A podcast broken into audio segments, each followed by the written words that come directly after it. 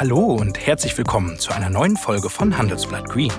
Wir sind der Podcast zu den wichtigsten Fragen rund um Klima, Energiewende und Nachhaltigkeit. Heute geht es um die horrend steigenden Gaspreise und was Verbraucher dagegen tun können. Ich bin Michael Scheppe und begrüße Sie aus unserem Podcaststudio in Düsseldorf.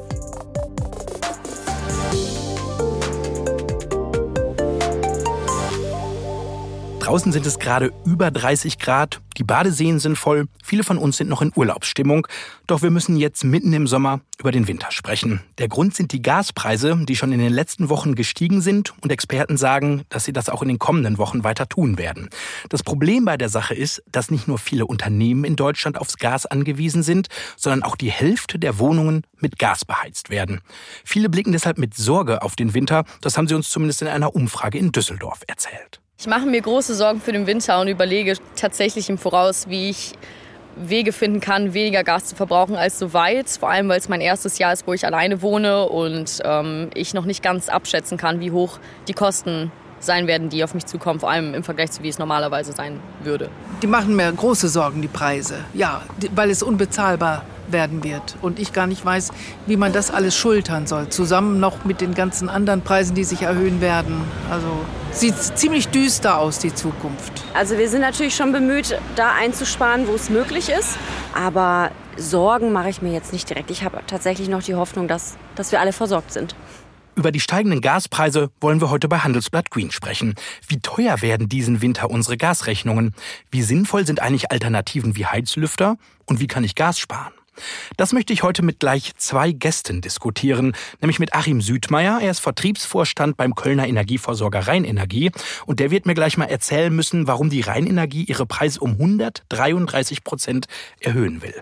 Eine Wahnsinnszahl. Anfangen möchte ich aber mit einem, der sich in Sachen Energie bestens auskennt. Die Rede ist von Udo Sieverding. Er ist Energieexperte bei der Verbraucherzentrale in Nordrhein-Westfalen und jetzt bei mir im Studio. Schönen guten Tag, Herr Sieverding. Hallo, Herr Schepper.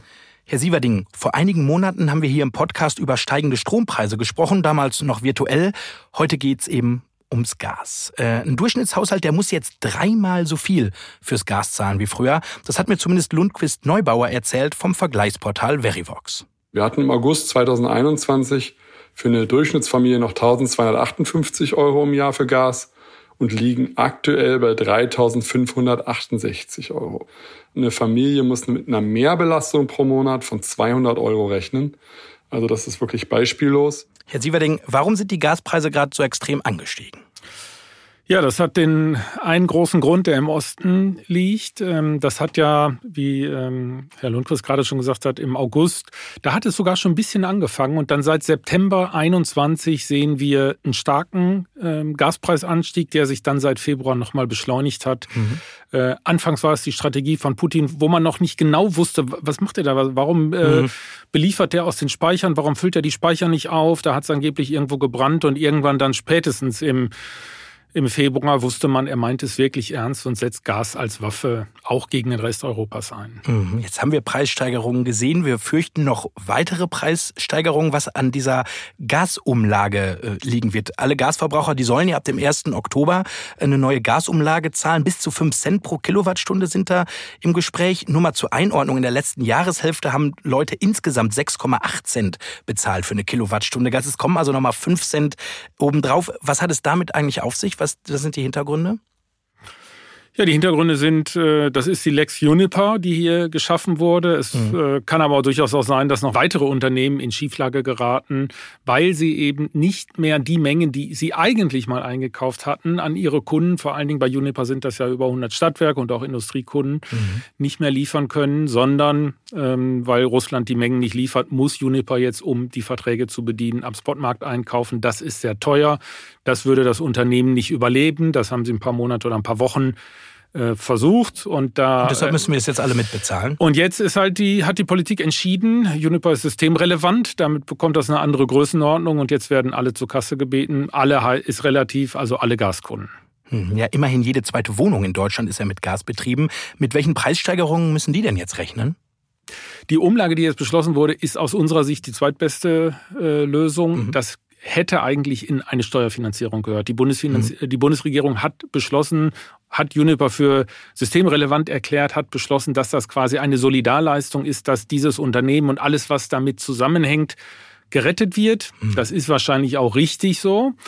Ähm, aber das wäre eine klassische Aufgabe für den Bundeshaushalt gewesen, das wirklich dann auch von der Solidargemeinschaft insgesamt finanziert dass es finanziert wird und nicht über diejenigen, die jetzt, ich sag's mal bewusst, äh, zufällig gerade einen Gasvertrag und Gaskunde sind, die aber von Juniper noch nie was gehört haben. Und was müssen die zahlen? Die müssen jetzt, ich, ich bin mal gespannt, habe ich gerade gesagt, 1,5 bis, 5 äh, Cent, äh, ja. bis 5 Cent in der Spanne.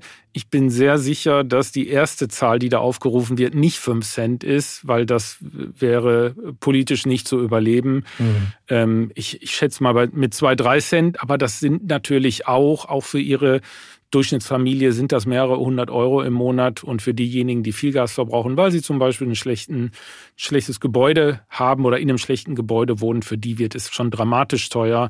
Wie gesagt, das sind die Größenordnungen. Viele haben vorher Verträge für fünf oder sechs Cent gehabt. Ähm, das, mhm. Da kommen jetzt allein durch die Umlage eben nochmal dann zwei, drei, aber vielleicht auch irgendwann, es wird ja dreimonatlich angepasst, vielleicht auch wirklich irgendwann mal fünf drauf. Mhm, das sind die künftigen Preiserhöhungen, Herr Sieverding. Wir sprechen gleich weiter. Ich will aber erst mit einem Unternehmen sprechen, was die Preise schon angehoben hat. Und das ist die Rheinenergie in Köln. Das ist ein Energieversorgungsunternehmen mit mehr als zwei Millionen Kunden. Und die werden jetzt wohl zwei, dreimal schlucken müssen, wenn sie ihre Post aufmachen. Denn in dem Schreiben wird stehen, dass die Kilowattstunde Gas ab Oktober nicht mehr 7,87 Cent, sondern 18,3 Cent kostet. Das ist ein drastischer Anstieg von 133 Prozent. Achim Südmeier ist Vertriebsvorstand bei der Rheinenergie und mir jetzt aus Köln zugeschaltet. Schönen guten Tag, Herr Südmeier. Guten Tag. Herr Südmeier, warum wollen Sie die Preise denn so krass erhöhen?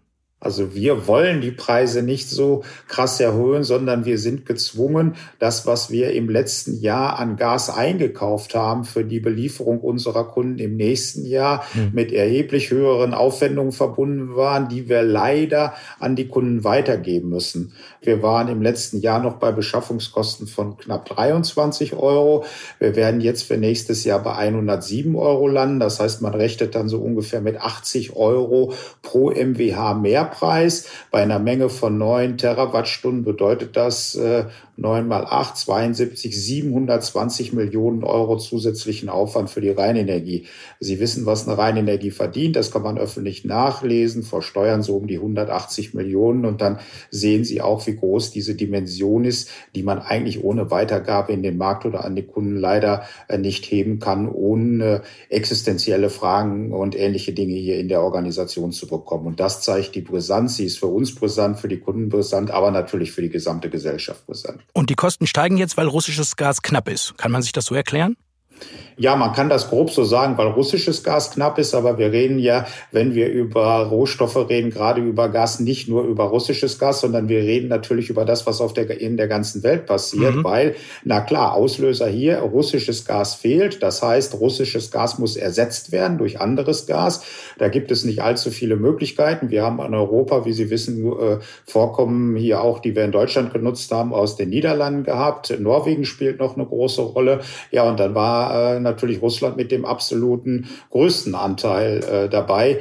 Ja, und in dem Sinne muss man sich natürlich jetzt, wenn man neu beschafft oder sich orientieren will, eben auch auf den Weltmarkt zurückgreifen, nämlich auf das sogenannte LNG, das heißt Flüssiggas, mhm. was man eben weltweit einkaufen kann. Und dieses Flüssiggas hat jetzt ein preissetzendes Element hier. Das heißt, das ist im Prinzip der Referenzpreis, den man zeigen muss. Also sehr viele sich gegenseitig, ich sage das mal so, anheizende mhm. Themen, die letztendlich dazu führen, dass wir solche Preisdimensionen sehen, die eigentlich vorher unvorstellbar waren, wenn man mal ganz ehrlich ist. Mhm. Wie sehr sind Sie denn als Energieversorger eigentlich auf das russische Gas an sich angewiesen? Ich weiß, Sie kaufen das nicht direkt in Russland, aber wie macht sich das bemerkbar? Also zunächst mal Referenzpreise oder Preisbildung findet an den Börsen statt und da gibt es sogenannte Handelsplätze. Mhm. Ein wesentlicher Handelsplatz in Europa ist die sogenannte Title Transfer Börse, das ist äh, TTF genannt, die äh, sitzen in den Niederlanden und hier ist ein Markthandelsplatz, wo Mengen gehandelt werden. Und in diesen Handelsplatz sind in der Vergangenheit halt alle Mengen eingegangen. Da sind die russischen Mengen eingegangen, die norwegischen Mengen eingegangen, mhm. auch LNG eingegangen und dann hat sich dort eine Preisbildung ergeben. Was jetzt jetzt aber passiert ist, das ganze Gleichgewicht ist auseinandergeraten, weil, wie in den Medien ja kommuniziert äh, worden ist, ist der physische Gasfluss aus den russischen äh, Erdöl oder auf nicht Erdöl Gasvorkommen auf 20 Prozent reduziert mhm. worden mhm. und diese Mengen, die ursprünglich natürlich ein größeres Volumen hatten, mal als 100 Prozent angesetzt, wurden im Wesentlichen durch ganz wenige Importeure hier äh, nach Russland gebracht. Das ist auch historisch bedingt. Mhm. Ein Unternehmen, über das ja geredet äh, wird immer, ist die Firma Uniper, die über seit vielen Jahren über langfristige Importverträge aus Russland verfügt und äh, ja und diese Importunternehmen Unternehmen, die hatten natürlich jetzt diese geringeren Preise in ihrem Portfolio, mhm. haben jetzt eine Lieferunterbrechung bekommen auf 80 Prozent, sind aber ja Lieferverpflichtungen eingegangen, zum Beispiel auch mit uns. Auch wir haben direkte Verträge mit dem Importeuren gehabt, wie Uniper oder äh, Gazprom Germania, aber wir haben auch auf der Börse gekauft, an der Börse gekauft. Das heißt, wir diversifizieren auch mhm. so ein mhm. bisschen dieses Portfolio. Gut, und diese Unternehmen müssen jetzt das Gas, was sie nicht mehr bekommen, äh, an den Märkten zum Beispiel an der TTF, wie eben genannt, einkaufen, damit sie Lieferverpflichtungen in unsere Richtung erfüllen müssen. Und das ist halt wesentlich teurer. Ja, und für die Verbraucher wird es ja jetzt auch noch mal wesentlich teurer. Die Regierung, da haben wir schon drüber gesprochen, will eine Gasumlage von bis zu 5 Cent pro Kilowattstunde ermöglichen. Herr Südmeier, was heißt das denn jetzt für die Kunden der Rheinenergie? Jetzt schon wieder Preiserhöhungen? Und wenn ja, in welchem Umfang dann? Ja, in der Tat kommen nochmal Preiserhöhungen und zwar wie politisch geplant aus zwei Richtungen. Das eine ist diese sogenannte Umlage, die aus der Wiederbeschaffung der Importeure äh, resultiert. Mhm. Und dann wird es ja auch noch eine Speicherumlage geben, weil man hat ja alles dran gesetzt und setzt alles dran, die Speicher bis zum Winter möglichst voll zu bekommen. Man ist ja inzwischen sogar bei über 70 Prozent angekommen.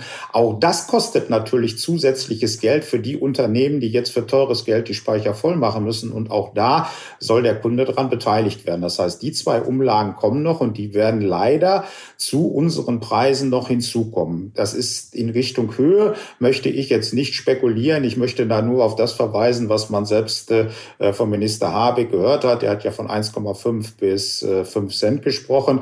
Nehmen wir jetzt mal an, es wären 5 Cent bei einem durchschnittlichen Einfamilienhaus von, sagen wir mal, 20.000 Kilowattstunden, würden wir bei 5 Cent nochmal über 1.000 Euro reden. In welchem Umfang müssen denn die Kunden jetzt schon mit Mehrkosten rechnen, mit der Preiserhöhung, die Sie gerade durchdrücken?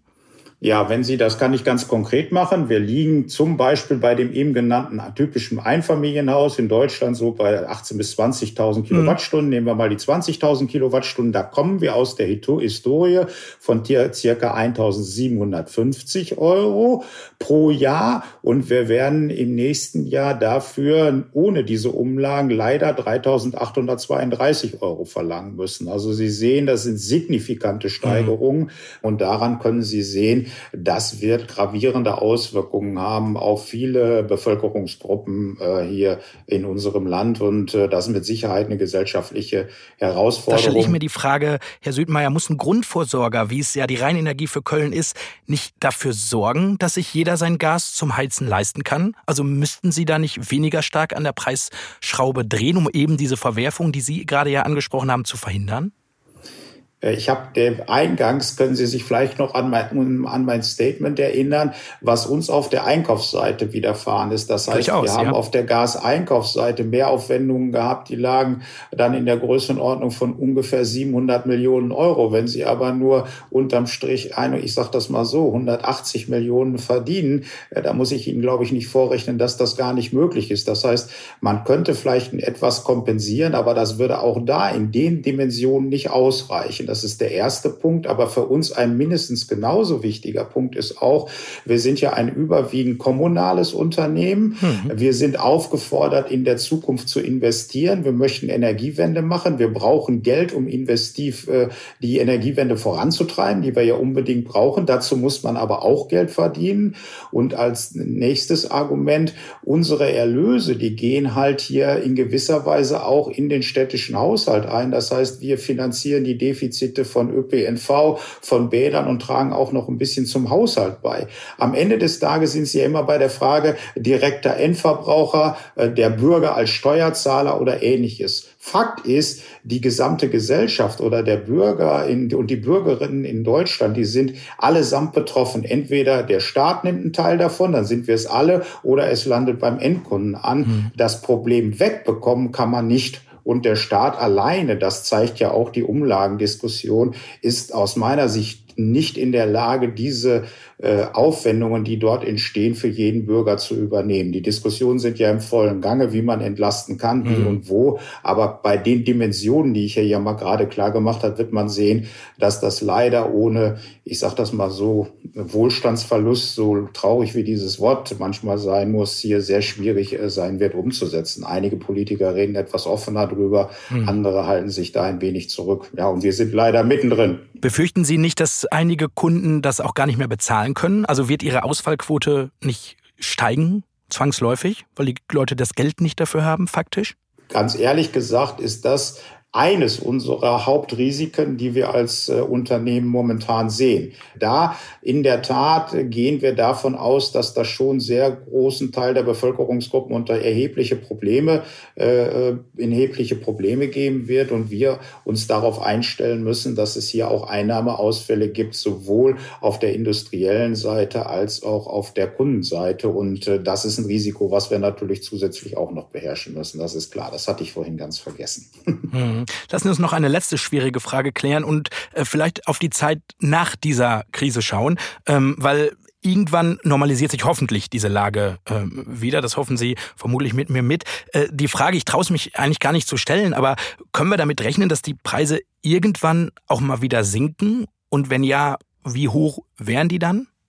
Es wird natürlich eine Preisreduktion wieder geben und es wird auch eine Normalisierung der äh, Märkte geben. Konjunkturelle Entwicklungen auf dem Weltmarkt und ähnliche können auch eine Rolle spielen. Man sieht ja schon, dass momentan einige Rohstoffpreise wieder sinken, mhm. Äh, weil man Angst vor Rezessionen hat. Na klar, es geht runter, aber ein Thema wird bleiben. Auf das müssen wir uns äh, insbesondere hier in Nordeuropa und auch als Deutsche, äh, äh, darauf müssen wir uns einstellen als Volkswirtschaft. Wir haben in der Vergangenheit, das muss man offen so sagen, ich weiß jetzt immer gar nicht, wie ich mich da ausdrücken soll, ein bisschen mhm. flapsig telefoniert, wir waren abhängig hier von dem russischen Gas. Warum? Dieses russische Erdpipeline gebundene Gas war so extrem preiswert, dass wir volkswirtschaftlich und als Verbraucher einen riesen Vorteil gegenüber dem Rest der Welt hatten. Das Marktpreisniveau des deutschen Gas Basis lag immer so auf der Hälfte dessen, was der Rest der Welt bezahlt hat.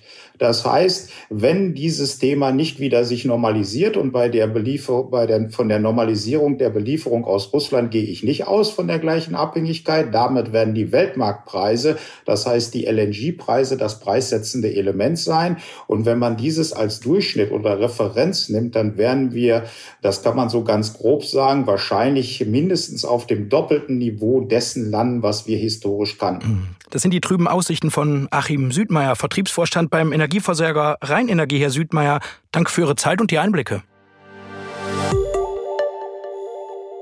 Und bevor wir zurück zu Energieexperte Udo Sieverding kommen, habe ich noch einen Hinweis für Sie. Wenn Sie nämlich noch mehr über die Auswirkungen der Energiekrise erfahren möchten, dann gehen Sie einfach auf handelsblatt.com slash mehr Klima. Dort haben Sie die Möglichkeit, weitere Analysen und Hintergrundinfos rund um Klima, Energiewende und Nachhaltigkeit zu lesen. Probieren Sie es mal gerne aus. Den Link, den finden Sie in den Show Notes.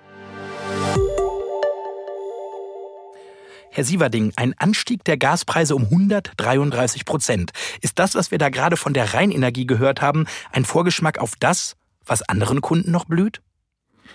Ja, davon gehe ich auf jeden Fall aus und es lässt sich auch äh, darüber erklären, dass wir ja jetzt gerade an den Spotmärkten, also wenn ich heute Gas kaufe, das dann in zwei Jahren geliefert wird oder in drei Jahren geliefert wird oder auch morgen, mhm.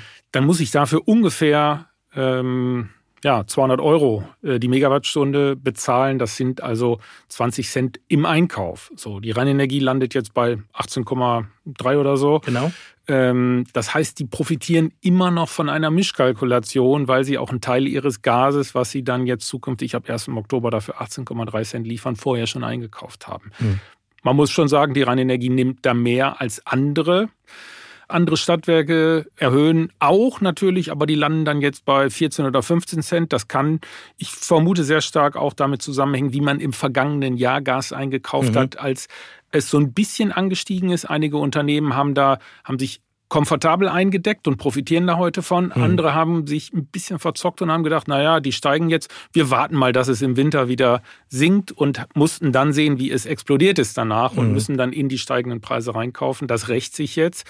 Also hält sich Ihr Verständnis in Grenzen für diese Preiserhöhung? Ähm, für, für die, also ich finde es zumindest, die Unternehmen sind schon gefordert. Die Rheinenergie hat ja auch eine klare Kommunikation dahinter gesetzt ähm, wie teuer es wird. Ich finde, da, da hätte noch dazugehört die Erklärung, warum es jetzt so ist. Ich, gerade in diesen hohen Zeiten haben die Verbraucher, die Kundinnen, Kunden schon Recht darauf, im Übrigen auch die Aufsichtsräte und die von uns gewählten Vertreter, mhm. ähm, gerade bei den Stadtwerken zu erfahren, ähm, wie sich das denn zusammensetzt, ob das Unternehmen wirklich vor einer Schieflage, Insolvenzgefahr, Liquiditätsengpass steht mhm. oder ob hier auch komfortabel zum Beispiel die Marge erhöht wird, weil allgemein ist ja nun mal klar, der schwarze Peter liegt im, äh, bei Russland, mhm. Putin als Verantwortlicher, viele Stadtwerke unterhöhen, erhöhen. Und wenn da jetzt eins dabei ist, die sich eigentlich ganz gut eingedeckt haben und das gar nicht, die Preiserhöhung gar nicht nötig haben, die überlegen sich aber vielleicht trotzdem dann, ach, alle erhöhen, dann machen wir das auch, fällt gar nicht auf. Mhm. Ähm, und dann verkaufen wir vielleicht die Mengen am Großhandel und äh, steigern unsere Marge. Ich finde, das ist schon was, wo ähm, sowohl die Aufsichtsräte, aber mitunter auch die Kartellbehörden jetzt gefordert sind, damals scharf nachzufragen. Und das war es ja noch nicht mit den Preiserhöhungen, hat mir auch Lundquist Neubauer von Verivox erzählt. Schlechtenfalls muss unsere Familie, die jetzt schon 200 Euro monatlich mehr zahlen muss fürs Heizen, nochmal 100 Euro mehr bezahlen. Und dann liegen wir bei 300 Euro im Monat Mehrbelastung nur fürs Heizen. Wir haben erst vor kurzem eine Umfrage gemacht, eine repräsentative, und da ist eine große Mehrheit, nämlich 83 Prozent der Befragten, die sagen, dass sich diese hohen Kosten schon im Portemonnaie bemerkbar machen. Und bei fast jedem Zweiten ist es so stark, ähm, dass an anderer Stelle Geld eingespart werden muss. 300 Euro mehr im Monat, Herr Sieverding. Werden die steigenden Preise noch zu gesellschaftlichen Spannungen führen? Das kann sich nicht jeder leisten. In der Tat, ich gehe davon aus, dass die Zahlen so von der Größenordnung her stimmen. Mhm. Es wird wirklich dramatisch werden für Teile der Gesellschaft, gerade Geringverdiener. Mhm. Ähm, und ich, ja, es gibt natürlich auch Teile der, des politischen Spektrums, die auf so eine Gelegenheit warten. Ähm, und da darf man sich, glaube ich, oder muss man sich, glaube ich, wirklich große Sorgen machen, ähm, dass das, was sich in den sozialen Medien andeutet, äh, möglicherweise es dann doch irgendwann auf die Straße schafft. Ich hoffe es nicht. Man mhm. muss viel erklären, man muss viel kommunizieren.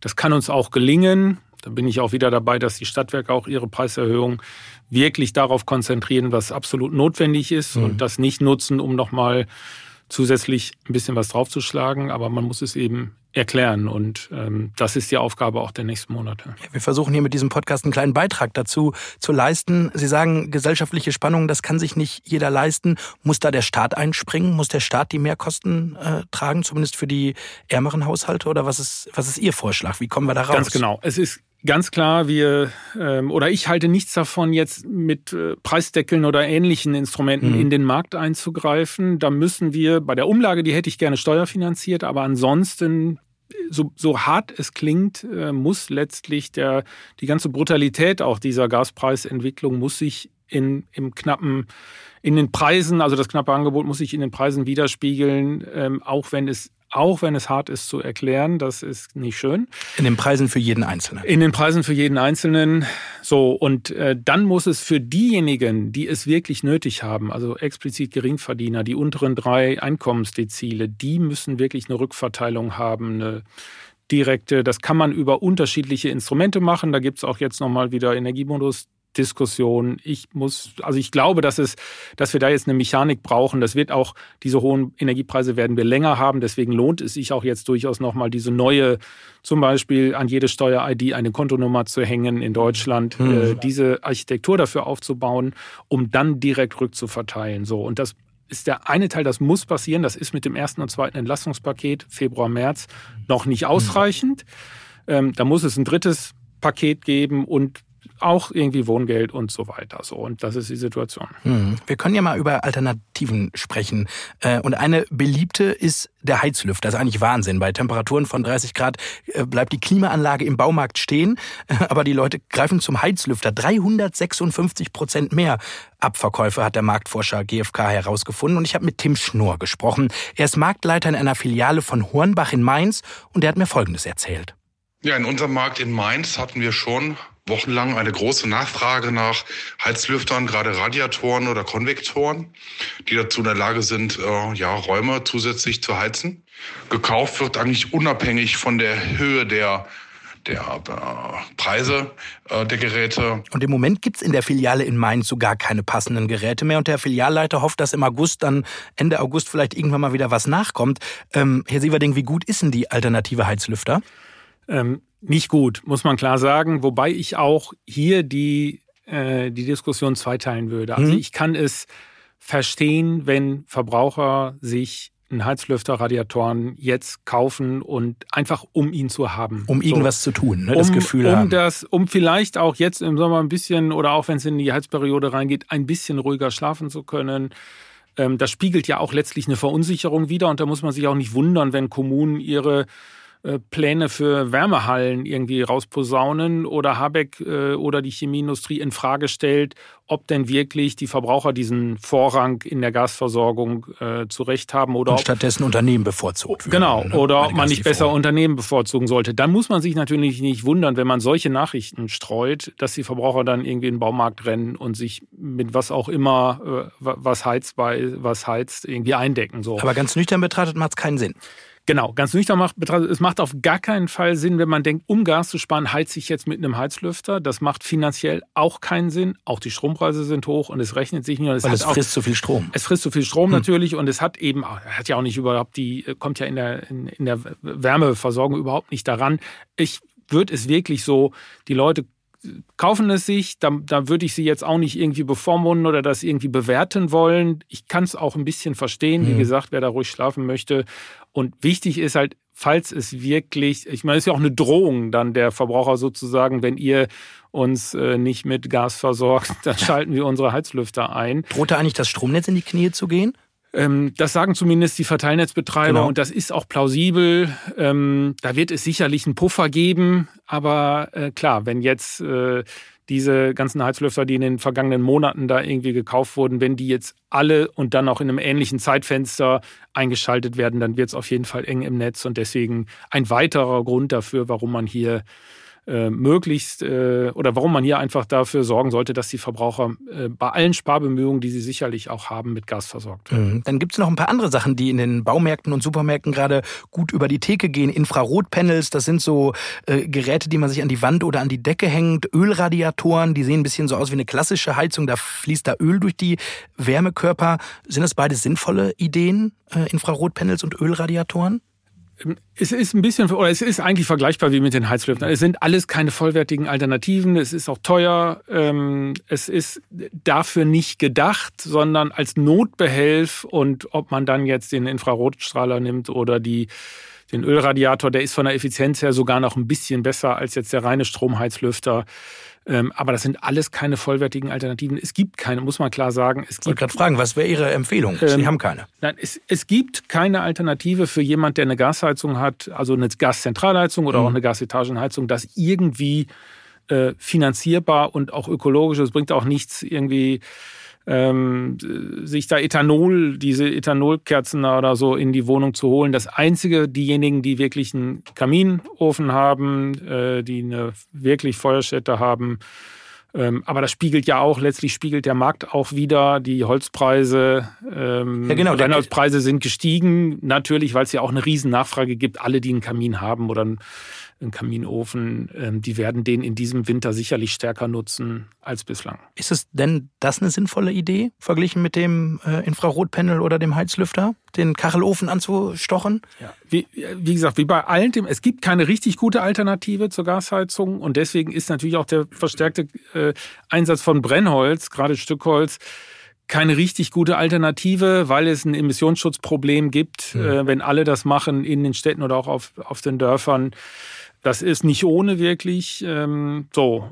Und wir hoffen auch, dass nur Holz verbrannt wird und mhm. nicht noch anderes. Ähm, gleichwohl ist es natürlich auch, wenn ich, also wenn jemand einen Kamin hat, so, dann wird er ihn in diesem Winter stärker nutzen und wird vielleicht andere Räume mal und diejenigen, die sogar die sogar mit einer Wassertasche dann noch äh, das warme Wasser damit erzeugen mhm. können, ähm, die werden das sicherlich auch stärker ausnutzen. Das ist nun mal auch ganz normal. Da muss man dann auch jetzt in diesem Winter ähm, auch in gewisser Weise ein Verständnis dafür haben. Mhm. Und wer jetzt noch keinen Kamin hat, braucht wahrscheinlich auch gar nicht losstiefeln, weil das, äh, es gibt keine mehr. Ne? Genau, das ist sowieso aussichtslos. Also die Ofenbauer haben über beide Ohren zu tun. Mhm. Nehmen Sie mal mich als Beispiel, Herr Sieverding. Ich glaube, es gibt Millionen Menschen von Deutschland, denen es so geht wie mir. Ich wohne in einer Mietwohnung und da haben wir eine Gasheizung. Was mache ich denn? Frieren? Eine neue Wohnung suchen? Gas ja, sparen? Das, ähm, also 85 Prozent der Mieter Mieterinnenhaushalte bekommen ja ihre, ihr Gas oder ihre Wärme über den Vermieter und mhm. nur 15 Prozent, so wie Sie, da gehören Sie dazu, ähm, haben eine eigene Wärmeversorgung, 5 Prozent über Strom und 10 Prozent eben über Gasetagenheizung. Mhm. Das ist durchaus also eine relevante Größe. Die haben zum einen auch ihre eigene Rechnung, können sich den eigenen Anbieter auswählen, mhm. wenn das äh, sinnvoll ist. So, und haben aber trotzdem nur begrenzte Einsparpotenziale ähm, in Mietwohnungen ähm, oder auch in Eigentumswohnungen, weil man eben das Heizungssystem nicht mal so eben wechseln kann und auch da an, äh, an Effizienzgewinn ist da so wahnsinnig viel nicht zu holen. Das heißt, es bewegt sich trotzdem oder es bewegt sich dann letztlich ähm, auf dem Niveau, wie andere Mieterhaushalte auch bei äh, einer Gaszentralheizung, dass es vor allen Dingen eben über die Raumtemperatur geht und übers, über den Warmwasserverbrauch. Das sind die beiden großen Stellschrauben, die wir haben. Mhm. Weil das wäre jetzt auch meine Alternative, die ich für mich sagen würde, ich muss meinen Gasverbrauch reduzieren. Sie sagen jetzt, die Temperatur äh, zu reduzieren, weniger lang zu duschen. Sind das Ihre beiden Haupttipps oder wie kann ich da signifikant Kosten sparen?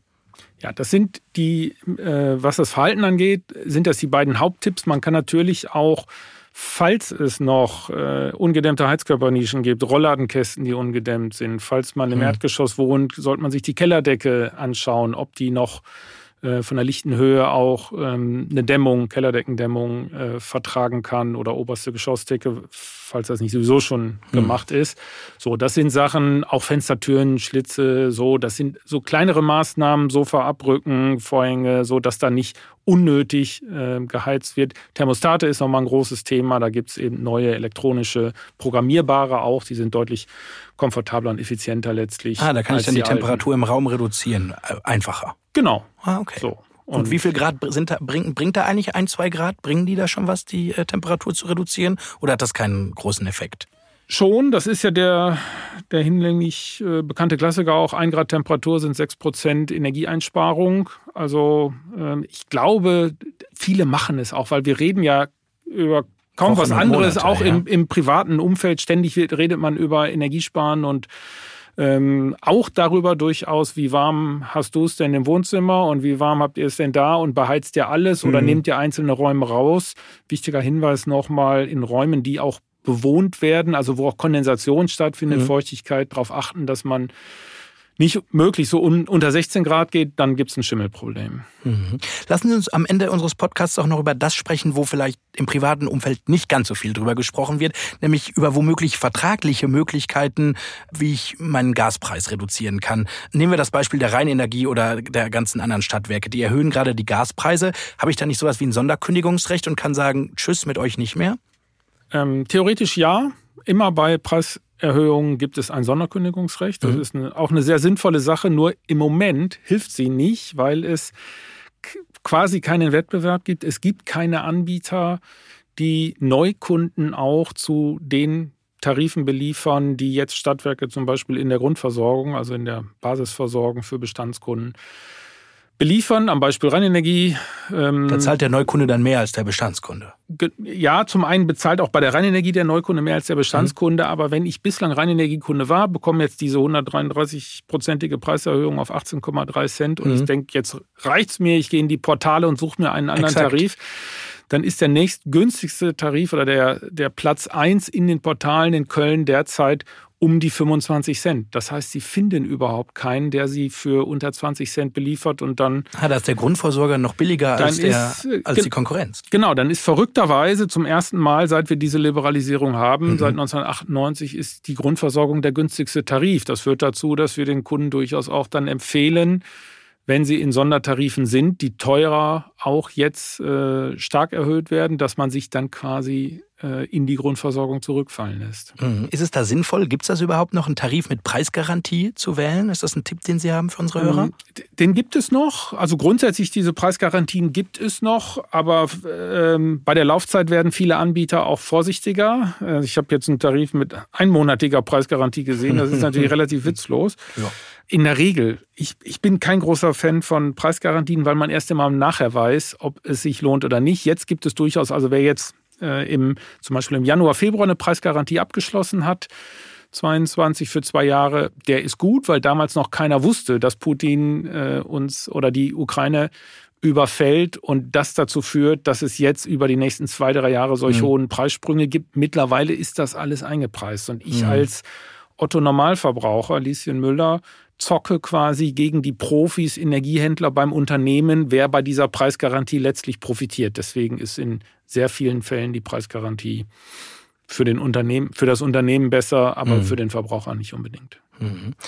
Vielleicht noch einmal zum Schluss zusammenfassen. Wir haben hohe Preise, die werden noch weiter steigen. Alternativen wie Heizlüfter bringen nichts, sparen kann ich sechs Prozent sparen, wenn ich um, um einen Grad reduziere. Wenn die Preise um 30 Prozent gestiegen sind, kann ich, habe ich unterm Strich auch weniger. Ähm, so eine richtige Lösung haben wir jetzt nicht gefunden. Wie sehr graut's Ihnen vor diesem Winter? Ähm, ja, es graut schon sehr. Ich mache mir große Sorgen um den gesellschaftlichen Zusammenhalt und große Sorgen darum, dass insbesondere die unteren Einkommensschichten es schlicht und ergreifend nicht bezahlen können, dass da viel Verzweiflung und auch ja, Frust und mhm. Lebensfrust auch wirklich äh, entsteht, wenn man von Armut bedroht ist. Die Botschaft an die oberen, an die obere Mittelschicht, an die Besserverdienenden muss klar sein, irgendeiner muss es bezahlen und das seid ihr. Ähm, genauso wie Unternehmen und Wirtschaft, alle, die es können, natürlich auch. Und der Staat. Wir brauchen dieses dritte Entlastungspaket. Und die gute Nachricht, wenn man denn noch eine ähm, da rausquetschen will, Gerne. dann ist das natürlich, dass wir jetzt für das ganze Thema Energiesparen, Energieeffizienz, Ausbau der Erneuerbaren ein, einen Druck, einen Drive, eine Dynamik haben, die wir äh, vorher nie hatten. Ähm, bei den Erneuerbaren hat das, wurde das ausgebremst, bei der Energieeffizienz, beim Energiesparen lag das auch daran, weil das Thema immer so der bekannte schlafende Riese nie mhm. so richtig irgendwie äh, ja, aufgewacht oder wachgeküsst wurde. Und jetzt ist plötzlich richtig Musik im Thema. Leider schafft man das auch wegen Fachkräfte und Liefermengen, äh, Lieferketten nicht so schnell, dass man das für diesen Winter schon aktiviert bekommt, aber ich gehe schon davon aus, der nächste Winter 23, 24 wird auch noch mal hart, aber danach irgendwann wird es auch über viele technische Maßnahmen, mhm. über Innovation vielleicht auch noch, aber gerade Gebäudesanierung, Wärmedämmung, neue Heizungen, Photovoltaik, das sind schon die Technologien, die in den nächsten Jahren, glaube ich, massiv ausgebaut werden. Also doch noch ein Hauch von Optimismus am Ende unseres Podcasts. Vielen Dank. Uh, Udo Sieverding, Energieexperte bei der Verbraucherzentrale in NRW. Vielen Dank für Ihre Zeit und die Einblicke. Ja, sehr gerne. Und das war Handelsblatt Green für diese Woche. Wenn Sie Fragen, Themen oder Anregungen für uns haben, freuen wir uns über Ihre Mail an green.handelsblatt.com. Mein Dank gilt Alexander Voss, Paul Dräger und Marcel Joschko für die Produktion dieser Ausgabe. Und wenn Ihnen unser Podcast gefallen hat, freuen wir uns natürlich über eine gute Bewertung in Ihrer Podcast-App. Die nächste Folge von Handelsblatt Green kommt dann am 30. August mit meiner Kollegin Katrin Witsch. Ich bin Michael Scheppe und verabschiede mich. Bis zum nächsten Mal. Tschüss aus Düsseldorf.